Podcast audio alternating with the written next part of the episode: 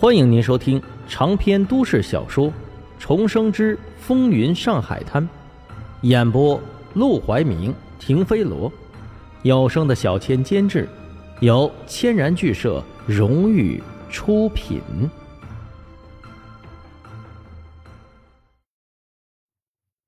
第二百二十章被日本人杀的，徐仁死了。这个消息虽然当天就传得沸沸扬扬，但第二天。却正式的刊登在了报纸上，天下人皆知。本来沈梦生还担心这件事会连累到赌馆的常客，那个售卖古董的赵老板，没想到这件事竟然很快就变成了一个无头悬案。没人知道徐仁是怎么死的。虽然把古董交给管家的卫兵还活着，但这两天他帮忙转交太多前来巴结徐仁，给徐仁送礼的人。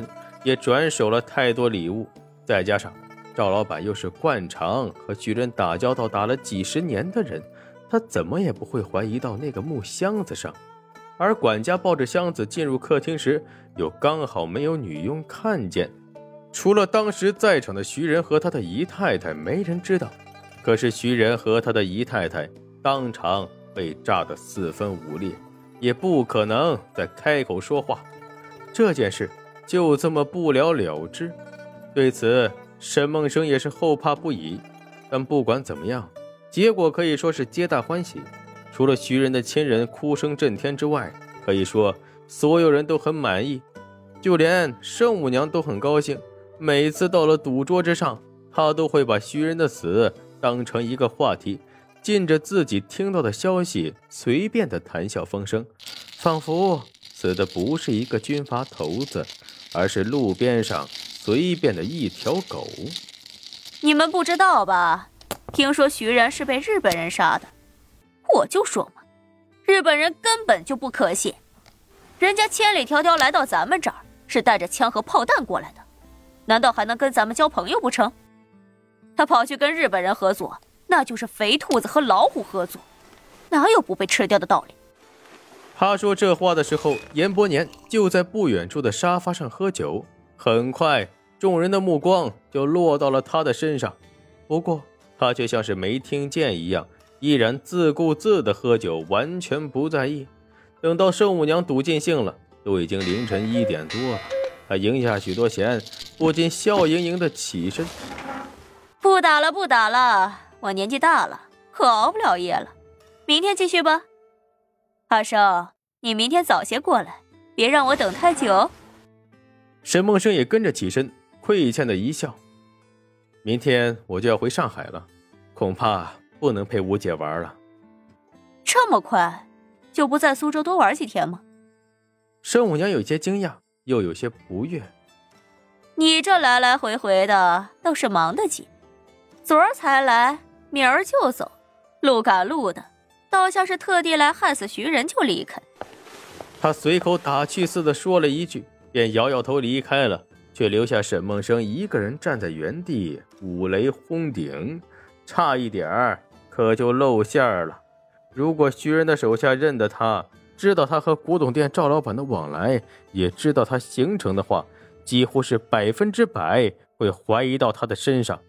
幸好，这所有的事情。很多人刚好只知道一丁点儿，必须全部组合起来才能看见全貌。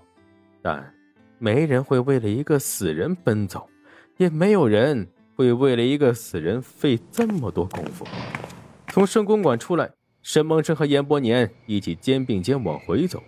沈梦生忽然安慰道：“圣母娘今天晚上那番话只是说着好玩罢了，并不是针对你，你不要往心里去啊。”严伯年一怔，随即哈哈大笑起来：“哈哈，你以为我是小姑娘啊？会把那些话放在心上？”笑完之后停了下来，脸上的表情却分明有几分落寞。在整个苏州，圣公馆已经是他最后的避风港了，因为其他地方都把他当成蟑螂一样，面上客客气气的，背地里恨不得立刻把他扫地出门。他的每一天。都度日如年，走吧，咱哥俩喝酒去。唯一的兄弟难得来苏州一趟，又马上要走，严伯年可不想放过他，当即拉着他不睡觉，喝了整晚的酒。大半夜的想喝酒，地方可不好找。最后没办法，两人只能去了烟花柳巷。但要了一个包厢之后，又把姑娘赶了出去，单纯的吃饭喝酒，把老鸨看的那是直摇头。幸而早晨沈梦生离开的时候，给的钱也不少。他挑了两个不错的姑娘，让他们进去照顾严伯年，自己则在付了钱之后，留下一封信，悄然离开。坐上船，走了一段距离，上岸之后是一家米店。老板来到门口，见到个伙计正在扫地，便上前问：“借问，我想买三月的旧米五斤，七月的黄金到八斤六两，不知道贵点有没有？”伙计正扫地的手顿了顿，回道。有是有，就是不知道你买不买得起。沈梦生又道：“只要你足斤足两，我的钱便管够。进来吧。”这是地下组织接头的一个暗号。沈梦生也是挣扎了很久，才犹豫着过来和他们接头。本来徐仁已死，他已经够立刻和这些人划清界限。但正像苏小曼说的，他已经知道这些人的存在了。还想假装无事发生，那就是自欺欺人。而且恐怕在田润之决定来见自己的时候，他们就已经做好打算，不想放过自己了吧？果然，见到田润之之后，这位老先生立刻和他重重的握了握手，那感觉一副好像他们是多年不见的老战友一样。沈梦生不得不试探着问：“任务我已经帮你们完成。”那剩下的事就和我无关了。以后为了避免你们暴露，也为了我不被牵连其中，咱们最好还是保持距离。你们说怎么样？他想立刻划清界限的目的实在是太过明显，逗着田润之不禁一笑。不过他并没有立刻反驳，而是随口笑着，像是在聊天似的问道：“保持距离？小曼不是你的女朋友吗？”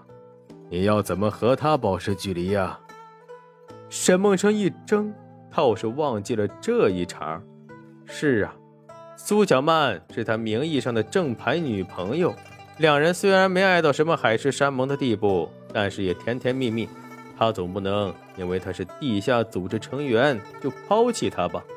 但不和他分开，以后还是要常常见面、亲密接触，那他就无法彻底保证。和这个组织保持距离，懵了一瞬之后，沈梦生忍不住长叹一声：“靠，他这是造了什么孽呀？怎么一只脚踏足进来之后就抽不回去了呢？”